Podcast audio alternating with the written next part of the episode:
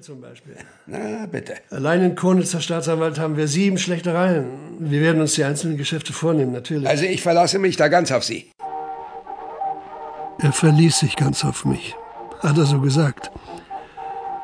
Wer war ich? Aber ein kleiner Polizeikommissar, vor fast 20 Jahren hierher gekommen.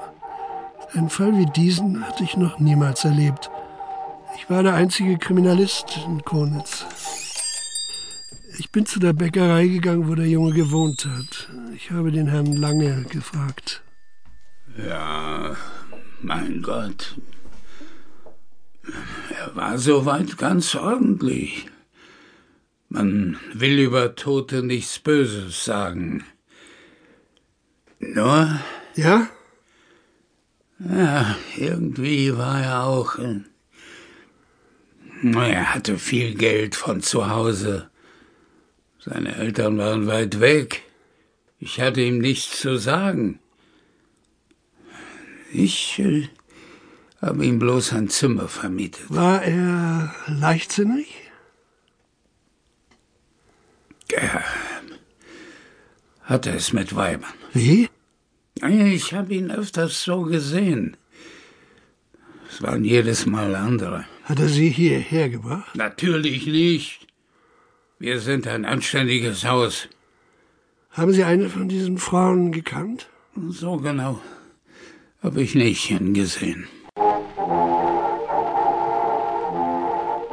Der Fund der zerstückelten Leiche war eine Sensation. In unserer Stadt erscheint eine Zeitung, das Konitzer Tageblatt. Am Freitag stand die Meldung über den Tod des Gymnasiasten im Blatt. Ich hatte noch drucken lassen, wir wären dankbar für sachdienliche Mitteilungen. Es könnte eine Belohnung geben.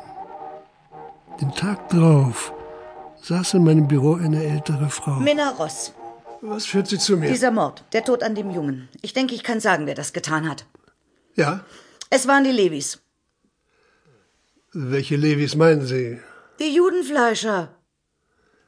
Sie meinen die koschere Fleischerei Levi direkt am Markt? Genau die. Wie kommen Sie zu Ihrem Verdacht? Ich vermittle Dienstboten, Herr Polizist.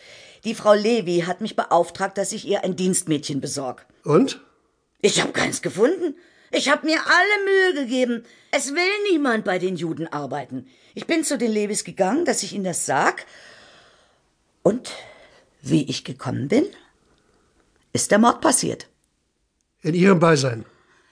Ich bin in den Laden gekommen und der Laden war leer. Wie ich gewartet habe, sind im Keller so Töne gewesen. Jemand hat gestöhnt, ganz laut, wie wenn jemand furchtbare Schmerzen hat. Dann sind die Töne plötzlich abgebrochen und ich habe Gepolter gehört. Und wie der Levi laut gelacht hat. Das war so entsetzlich. Ich bin aus dem Laden raus. Und, und später habe ich gesehen, wie der Levi was fortgetragen hat. Das war ganz groß und war eingepackt in ein Tuch. Das ist der Tote gewesen. Warum sollte der Herr Levi sowas tun? Das war ein Ritualmord. Bitte? Wissen Sie nicht, wie die Juden schlachten? Die schlitzen ein Tier auf und warten, bis alles Blut kommt. Ganz grässlich krepieren die armen Viecher. Hier ging es doch nicht um ein Rind oder Schaf. Juden schlachten auch Christenmenschen. Je jünger, desto besser. Das tun sie heimlich. Und das Blut trinken sie. Auch das gehört zu ihrer Religion. Und wann soll das alles passiert sein?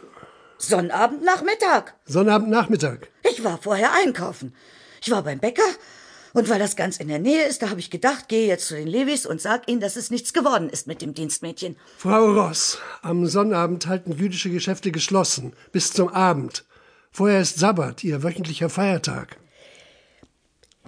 Der, der Levi hat vielleicht vergessen, dass er das Geschäft abschließt. Der Schüler Ernst Winter ist erst am Sonntag umgebracht worden. Ihre Geschichte stimmt nicht, Frau Ross. Dann war ich vielleicht am Sonntag dort. Dann können Sie zuvor nicht beim Bäcker gewesen sein. Sonntags halten alle Geschäfte geschlossen. Aber ich habe es doch gesehen. Sie müssen mir glauben, Herr Polizist. Ich nehme es zu den Akten. Unsere Fleischerei liegt in Danziger Straße.